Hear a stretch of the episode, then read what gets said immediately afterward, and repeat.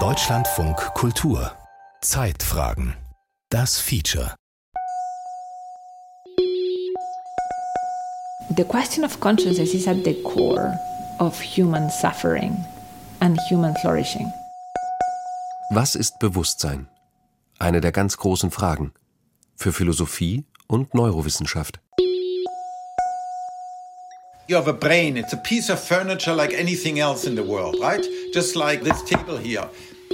But on a particular condition, this piece of furniture can generate, can exude consciousness. How is that possible? Sie haben ein Gehirn. Ein Ding wie jedes andere. Wie ein Möbelstück, richtig? Aber dieses Möbelstück verströmt Bewusstsein. Vor 25 Jahren wettet Christoph Koch, dass die Hirnforschung hier konkrete Antworten liefern kann.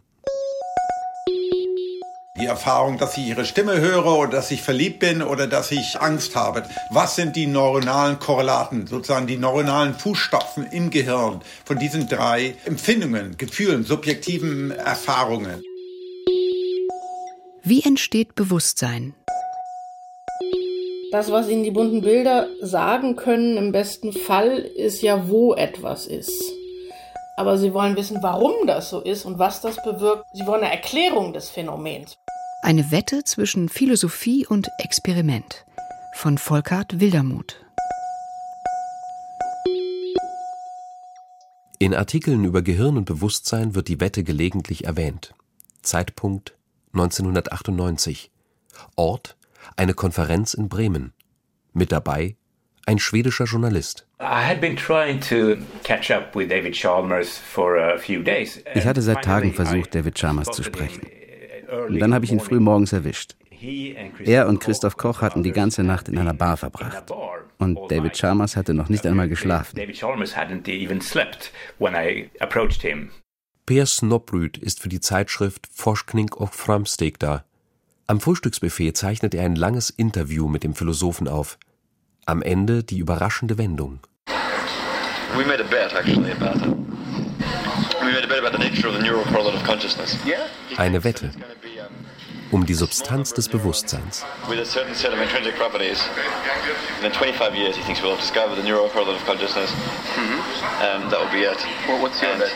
Koch denkt, dass hinter dem Bewusstsein eine kleine Gruppe von Nervenzellen mit besonderen Eigenschaften steckt. Und er wettet darauf, dass man sie innerhalb von 25 Jahren entdecken wird. Ich habe gesagt, nein, niemals. Für mich ist das eine todsichere Wette. Es geht um eine große Kiste guten Weins. Wir kaufen den heute und in 25 Jahren kriegt ihn der Gewinner. Chalmers Wettpartner Christoph Koch ist Neurowissenschaftler. Noch heute forscht er am Allen Institute in Seattle. Lange war er dort auch Präsident. Im Rückblick erinnert er sich gut an die lange Nacht im Bremer Ratskeller. Wir waren beide 25 Jahre jünger natürlich und dann glaubt man an sein experimentelles Programm. Und natürlich habe ich behauptet, es gibt jetzt diese ganzen neuen Technologien in den Gehirnwissenschaften. In 25 Jahren werden wir das neuronale Korrelat des Bewusstseins gefunden haben. In 25 Jahren, das ist das Jahr 2023. Also jetzt. Die 90er, das war die Dekade des Gehirns. Es herrschte Aufbruchsstimmung. In den modernen Scannern konnte man dem Gehirn beim Denken zusehen. Mit Elektroden ließen sich einzelne Nervenzellen belauschen. Kein Wunder, dass Christoph Koch und seine Kollegen vor Selbstbewusstsein nur so strotzten. Wir müssen das Problem des Bewusstseins sozusagen von der Philosophie wegführen, weil dort hat es in den letzten 2400 Jahren nicht so viel Fortschritt gegeben. Zeit, dass die Naturwissenschaftler die Sache in die Hand nehmen.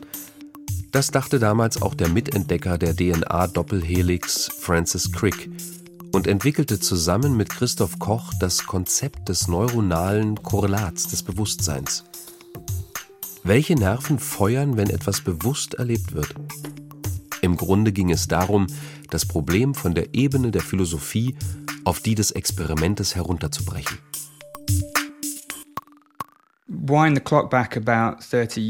Vor 30 Jahren war die Idee, das Bewusstsein naturwissenschaftlich zu erforschen, noch ziemlich verrufen.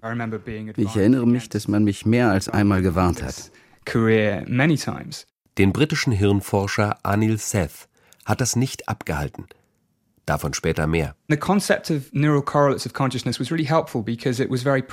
Das Konzept des neuronalen Korrelats war wirklich hilfreich, weil es so praktisch war. Eine kleine Kammer mit dicken Wänden. Dahinter ein MEG, ein Magnetoencephalograph. Benedetta Cutolo zwängt sich als Versuchsperson in eine Art Liegestuhl.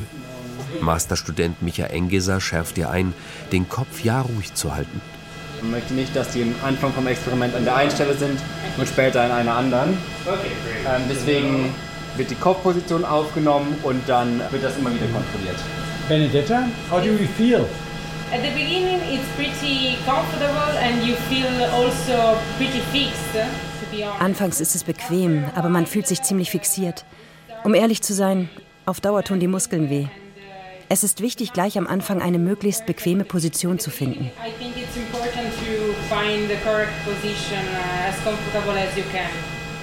Der Stuhl wird hochgefahren. Der Kopf von Benedetta Cutolo verschwindet bis fast über die Nase in einer Art riesigen Trockenhaube. Die ultrakalten Quantensensoren darin reagieren auf die winzigen Magnetfelder, die die Nervenzellen bei der Arbeit produzieren. In den Armlehnen gibt es für jeden Finger einen Knopf.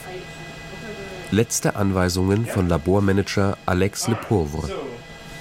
Uh, one more time for the fingers. So you have to be on the blue with your index, on the yellow with your middle finger, and on the green with your ring finger.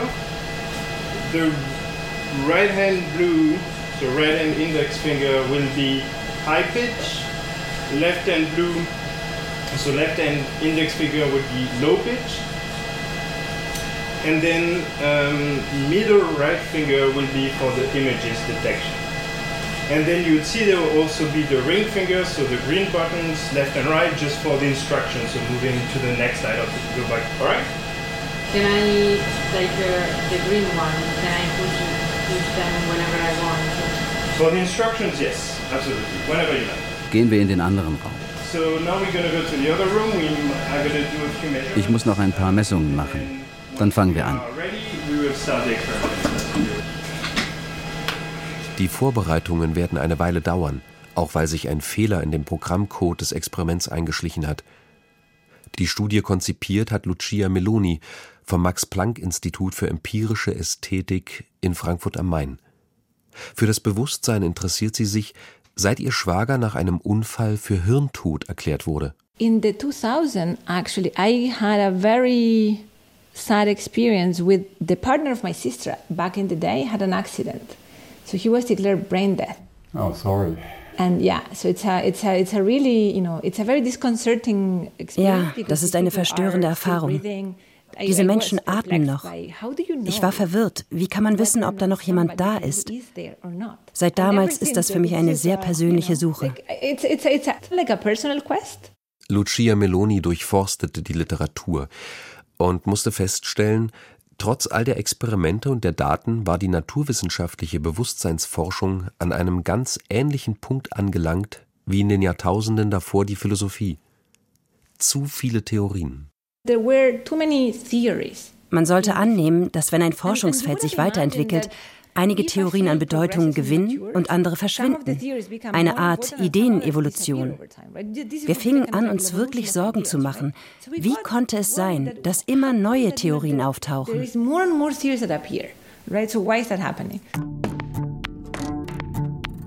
Globale Arbeitsraumtheorie. Theorie der integrierten Information. Theorie der mehrfachen Bearbeitung. Theorien gibt es im Überfluss und alle suchen ihr eigenes neuronales Korrelat des Bewusstseins. Manche vermuten es in Quantenphänomenen im Zellskelett, andere in koordinierten Schwingungen von Nervenimpulsen. Die sogenannten höherstufigen Theorien konzentrieren sich auf Prozesse, bei denen sich das Gehirn quasi selbst zum Thema macht. Für die prädiktiven Theorien ist Bewusstsein dagegen das Nebenprodukt von neuronalen Vorhersagen. Für die Hirnforscherin Lucia Meloni war dieses Neben- und Durcheinander, gelinde gesagt, unbefriedigend.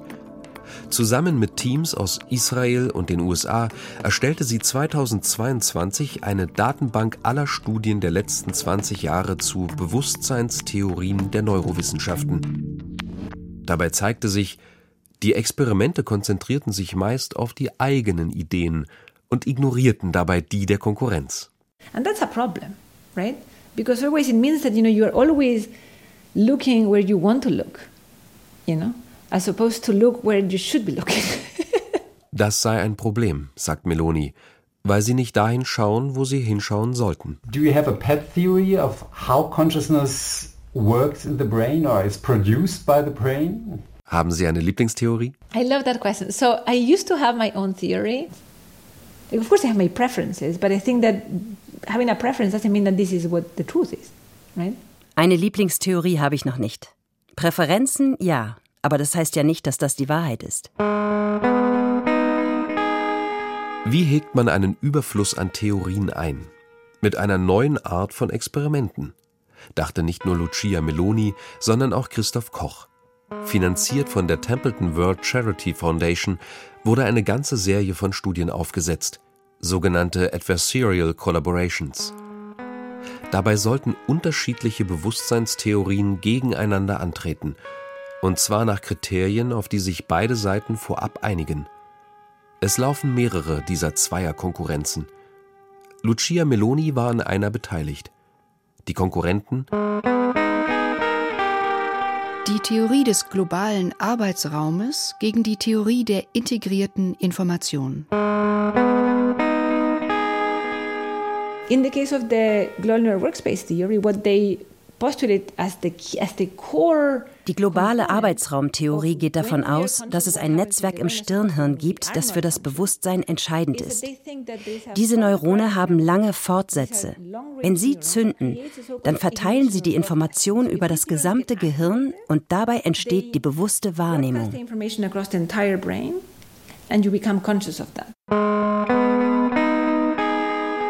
Als Kontrahent der globalen Arbeitsraumtheorie tritt an die Theorie der integrierten Information.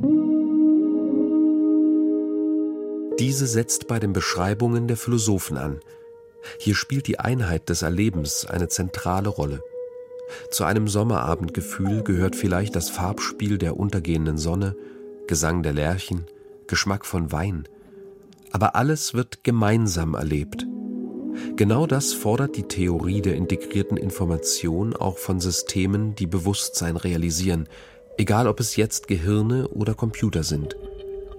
Diese Systeme müssen in sich so eng verknüpft sein, dass sie sich nicht weiter zerteilen lassen. Und sie müssen sich aus eigener Kraft verändern können, erklärt Christoph Koch den Ansatz, den auch er verfolgt. Am Ende läuft es darauf hinaus, dass Bewusstsein kausale Kraft ist. Die Fähigkeit eines Systems, auf seine Vergangenheit zu reagieren und so seine Zukunft zu beeinflussen. Das ist radikal. Auch die Quantenmechanik klingt zunächst verrückt, aber so ist die Welt nun mal. Viele in den Neurowissenschaften halten die Theorie der integrierten Information für gleichzeitig zu radikal und zu vage. Kürzlich hat ein Kommentar von 147 Forschenden sogar bezweifelt, dass es sich überhaupt um eine wissenschaftliche Theorie handelt. Aber immerhin waren ihre Prognosen konkret genug für den Wettstreit mit der globalen Arbeitsraumtheorie. You have to latch on man muss sich auf die Unterschiede in den Vorhersagen konzentrieren. Für die globale Arbeitsraumtheorie ist das Stirnhirn besonders wichtig. Für die Theorie der integrierten Information eher Bereiche im Hinterkopf. Es gibt auch interessante Unterschiede in den Vorhersagen zur Form der Nervenaktivität, besonders wenn eine Erfahrung lange anhält. When I have an experience that is prolonged in time. Solche Unterschiede versucht die Arbeitsgruppe von Lucia Meloni nachzuweisen. Zurück im Kontrollraum des Magnetoencephalographen. Die dicke Tür ist zu, der Fehler im Programm behoben. Das Experiment läuft. Heute sieht Benedetta Cutolo eine Folge von Buchstaben, Gesichtern, Alltagsgegenständen. Bei bestimmten Bildern muss sie einen Knopf drücken. Aber anders als bei der ersten Version der Studie erklingen auch noch hohe und tiefe Töne, auf die sie mit einem anderen Knopfdruck reagieren soll. Im Grunde eine gezielte Überforderung, erklärt Alex Le Pauvre, vor allem wenn Bild und Ton gleichzeitig auftreten. wenn man sich erst um das Bild kümmern muss, dann nimmt man erst das Bild wahr und dann später das Ton. Solange man mit das Bild beschäftigt ist, kann man nicht das Ton wahrnehmen, sozusagen. Und Sie wollen jetzt wissen, wo im Gehirn dann praktisch was anspringt, wenn dann der Ton endlich doch wahrgenommen wird. Also wir wollen eigentlich gucken, wo genau im Gehirn liegt diese Verspätung von der Wahrnehmung. Die globale Arbeitsraumtheorie würde sagen, im Frontalhirn, das die Aufmerksamkeit steuert. Die Integrated Information Theorie eher am Hinterkopf, wo die Sinnesdaten verarbeitet werden. Wer recht hat? Aktuell schwer zu entscheiden. Auf einem großen Bildschirm laufen über 100 gezackte Linien, die Signale der einzelnen Sensoren im MEG. Das sind sehr minimale Signale, also die sind ein Faktor von einer Million kleiner als der magnetische Feld die Erde. Deswegen müssen wir das ganz gut saubern, bevor wir überhaupt uns angucken können, was genau da drin ist. Alex Le Pauvre wird noch Monate über den Daten brüten. Aber Benedetta Cutolo hat es für heute überstanden. Nach Stunden befreit sie müde ihren Kopf aus dem engen Helm des Messgeräts. there were some times in which I felt my head was spinning, and uh, yes, a lot. And uh, I felt pretty confused. Zwischendurch war ich ziemlich verwirrt, aber nach einer Weile wurde es einfacher. Das Schlimmste war, so still sitzen zu müssen. You train yourself and it gets easier actually. I think that uh, the worst part is to stay still. If you want, I can invite you for pizza tomorrow. Because uh, you deserve it. No worries, no worries. I don't know how you use my results, but uh, even no, I mean I, it's very valuable always. Wie wertvoll, das zeigt sich im Juni 2023. In New York trifft sich die Association for the Scientific Study of Consciousness. Auf der großen Abendveranstaltung stellt Lucia Meloni die Ergebnisse der ersten Adversarial Collaboration vor. Sieben Forschungsgruppen aus verschiedenen Ländern haben die Global Workspace Theory und die Theorie der integrierten Information auf den Prüfstand gestellt. Nach vorab genau festgelegten Protokollen mit drei unterschiedlichen Methoden bei 250 Probanden. Es war ein schöner Moment, auch weil wir der Gemeinschaft zeigen konnten, wir können zusammenarbeiten, selbst wenn wir unterschiedlicher Meinung sind. Das ist eine aufbauende Botschaft. Fünf Jahre Ermittlungsarbeit. Wird das Bewusstsein eher als kollektive Gemeinschaftsarbeit des Gehirns realisiert oder als enge Verknüpfung der Reizverarbeitung? I think that the winner is science. Beide Theorien wurden von einigen der Resultate herausgefordert. Sie werden also nachbessern und ihre Ideen überarbeiten müssen. Die globale Arbeitsraumtheorie vielleicht etwas mehr als die Theorie der integrierten Information.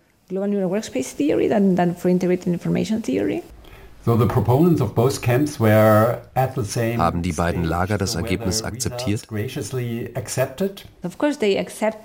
The results in the sense that you know they know that the results are there. Now, were they able to change Natürlich. Die Daten liegen vor. Aber werden sie ihre Meinung ändern? Eher nicht. Sie haben sich gewehrt, würde ich sagen. Aber sie denken nach.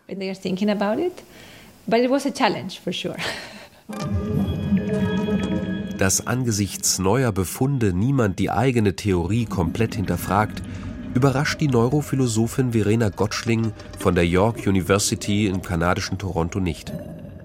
Daten sind selten eindeutig. Es gibt immer Diskussionen um die Interpretation. Das Problem ist, dass viele Phänomene natürlich nicht nur eine mögliche Erklärung haben, sondern mehrere. Und da kommen natürlich wieder die Philosophen ins Boot, die sagen müssen, wie gut diese Erklärungen sind oder eben wie ad hoc. Das gilt insbesondere, wenn es darum geht, weitgehende Schlussfolgerungen zu ziehen. Die Experimente können immer nur Korrelationen aufzeigen. Dieser Gehirnvorgang tritt häufig auf, wenn die Probanden jenes bewusste Erleben berichten. Von der Innenperspektive aus betrachtet gibt es aber keine elektrischen Signale oder Neurotransmitter. Da erscheint zum Beispiel einfach das Feuerrot eines Sonnenuntergangs. Für Christoph Kochs Wettpartner David Chalmers klafft immer noch ein Abgrund zwischen dem sinnlichen Erleben und den Befunden der Neurowissenschaft. Chalmers denkt, er ist nicht überbrückbar. Es liegt in der Natur von Bewusstsein, dass sie es nicht erklären können. Viele Philosophen, mit denen Sie sonst sprechen, halten ihn für überbrückbar. Ob sinnvolle Erklärungen des Bewusstseins denkbar sind, hängt auch davon ab, mit welcher Art von Erklärungslücke wir es hier überhaupt zu tun haben, betont Verena Gottschling. Ist die Erkenntnis theoretisch? Also wir haben Schwierigkeiten, das als Erklärung zu akzeptieren, oder ist sie wirklich metaphysisch? Im 18. und 19. Jahrhundert galt es als völlig offensichtlich, dass es eine Kluft zwischen den Dingen und den Lebewesen gibt. Letztere besäßen einen Elan vital, der sie über bloße Physik und Chemie hinausheben würde. Metaphysisch eben. Nur ließ sich diese Lebenskraft nicht fassen. Leben war so unterschiedlich in Pflanzen, Pilzen, Bakterien, Säugetieren, dass man sich nicht vorstellen könnte, dafür kann es eine Erklärung geben. Die Lösung war dann zu sagen, ja, es ist ein vielschichtiger Begriff, der kann viele Kriterien umfassen und wir versuchen die verschiedenen Sachen zu verstehen und dieses Bündel aufzudröseln. Leute, die glauben, dass diese Erklärungslücke schließbar ist, glauben, dasselbe wird passieren im Bereich Bewusstseinsforschung. Anil Seth zum Beispiel. Er betrachtet das Bewusstsein als Problem, das es zu lösen gilt. Statt eine Spezialsoße zu suchen, die Bewusstsein mechanistisch herbeizaubert, haben ich und auch andere diesen Ansatz. Wir akzeptieren, dass Bewusstsein existiert und versuchen seine Eigenschaften mit den Dingen zu erklären, die im Gehirn und Körper existieren. Der Hirnforscher aus dem englischen Brighton sagt, das Gehirn hat sich nicht entwickelt, um herauszufinden, wie die Dinge sind. Es geht ums Überleben. The brain is developed not to figure out how things are, but to keep us alive. Um schneller zu sein als die Wirklichkeit, erstellt das Gehirn ständig Vorhersagen. Und genau die und nicht etwa die Sinneseindrücke selbst würden wir bewusst erleben. So Anil Seth. Die Theorie des prädiktiven Gehirns erkläre viele geistige Prozesse, meint auch Lucia Meloni, nur ausgerechnet beim Bewusstsein greife sie zu kurz. Und zwar, weil sie nicht erklärt, warum manche Prognosen des Gehirns bewusst erlebt werden und andere nicht.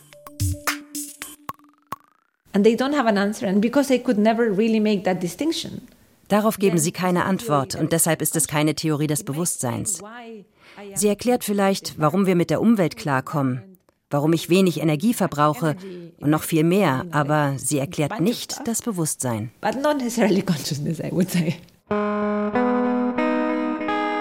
Dieselben Daten, unterschiedliche Interpretationen. Da waren wir ja schon mal. Vielleicht braucht es noch mehr Daten? Beim EEG werden ja Gehirnströme aufgenommen und äh, da hat man einfach so eine Art Mütze, die man dem Probanden anzieht und ganz viele Löcher, wo man einzelne Elektroden reinsteckt. Das sieht so ein bisschen aus wie eine Badekappe mit bunten Flecken drauf. Da kommen die Elektroden raus und dann so ein Zopf aus Drähten. Richtig. Das wiegt auch einiges, wenn man das dann hinterher aufhat. Also muss man aufpassen. Es ist ein ganz schönes Extragewicht, was man da mit sich rumträgt.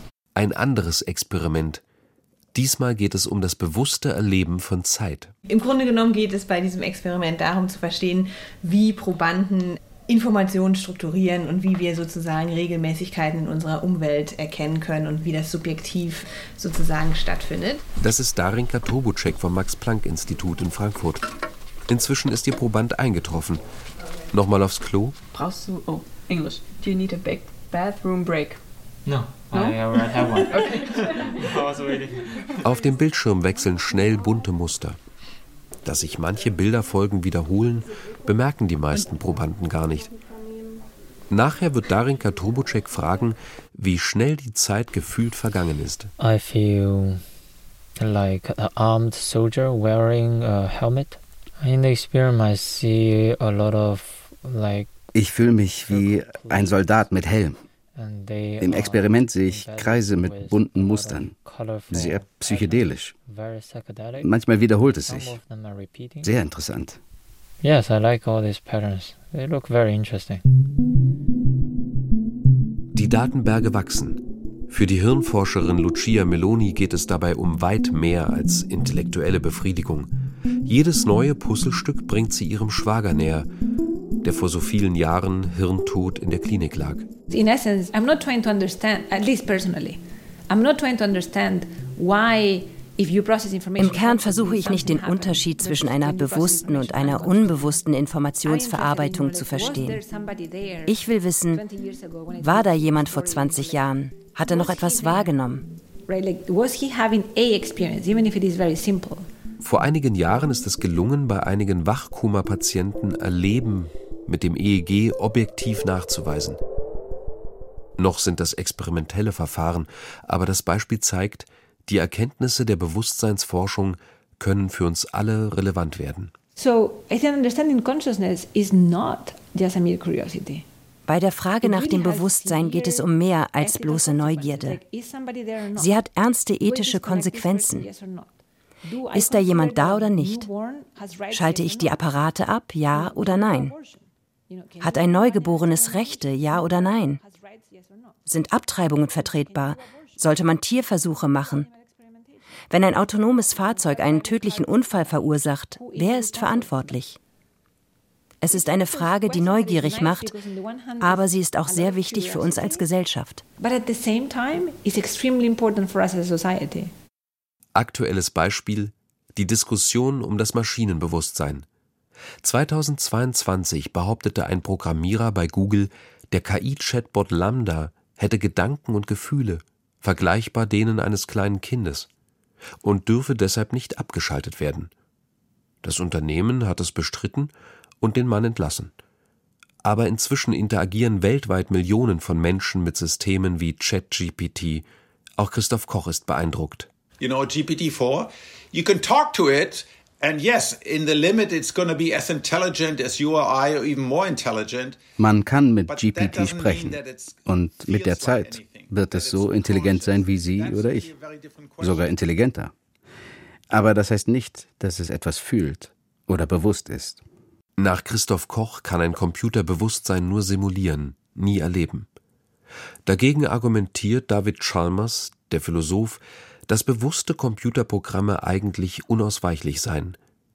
Jetzt versuchen führende KI-Experten aus einem ganzen Strauß von Bewusstseinstheorien mögliche Kriterien für ein Maschinenbewusstsein abzuleiten. Der Fall zeigt, die Ergebnisse der Bewusstseinsforschung werden zunehmend außerhalb der Neurowissenschaften diskutiert und auch genutzt. Von einem Konsens ist die moderne Hirnforschung noch weit entfernt. Da ähnelt sie der philosophischen Debatte. Aber Schritt für Schritt, Experiment für Experiment, wird der Kreis möglicher Theorien doch eingeschränkt. Nur wie steht es um die Wette? Der Journalist Per Snaprüth fragt wenige Monate vor Ablauf der Frist bei Christoph Koch und David Chalmers nach. Aber die haben über die Jahre die genauen Bedingungen vergessen. Ich habe das ganze Haus abgesucht nach meinen Notizen, ohne Erfolg. Gefunden habe ich aber eine Kassette. Ganz am Ende der Aufnahme erklärt David Chalmers die Bedingungen der Wette. Ich war überglücklich. He thinks that it's going to be um, a small number of neurons with a certain set of intrinsic properties. Eine kleine Gruppe von Nervenzellen mit ganz besonderen Eigenschaften? Nein, da ist sich die Hirnforschung heute einig. So einfach ist das neuronale Korrelat des Bewusstseins dann doch nicht beschaffen. Auf der Jubiläumskonferenz in New York gibt sich Christoph Koch nach 25 Jahren geschlagen. Insofern habe ich dann auch zugegeben, dass ich meine Wette verloren habe und habe David Chalmers äh, sechs Flaschen eines guten Madeira von 1987 gegeben. David Chalmers, werden Sie mit ihm zusammen den Wein austrinken? Wir hatten natürlich eine Party danach und eine Flasche von dem Madeira ausgezeichnet, kann ich sagen. Eine Flasche haben wir in dem Abend geteilt mit den anderen Participants. Eine bewusstseinsveränderte Erfahrung, nehme ich an. Ja.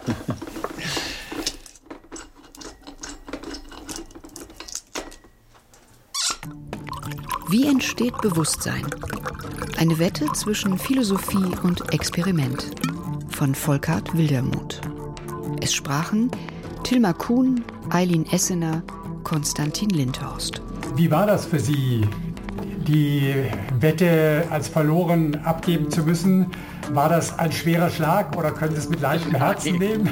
Nein, ich habe David Chalmers gesagt, ich habe die Schlacht verloren, aber den, oder Wissenschaft hat den Krieg gewonnen. You know, we, we, we lost the battle, but we won the war. So we doubled down. We made another bet in 25 years from now. we will finally find the, the Neil College of Consciousness. Wir haben die Wette erneuert. In 25 Jahren werden wir das neuronale Korrelat des Bewusstseins entdeckt haben. Longer, Bei meinem Alter kann ich auch nicht länger warten. Ton Ralf Perz. Regie Friederike Wigger. Redaktion Christiane Knoll. Produktion Deutschlandfunk 2023.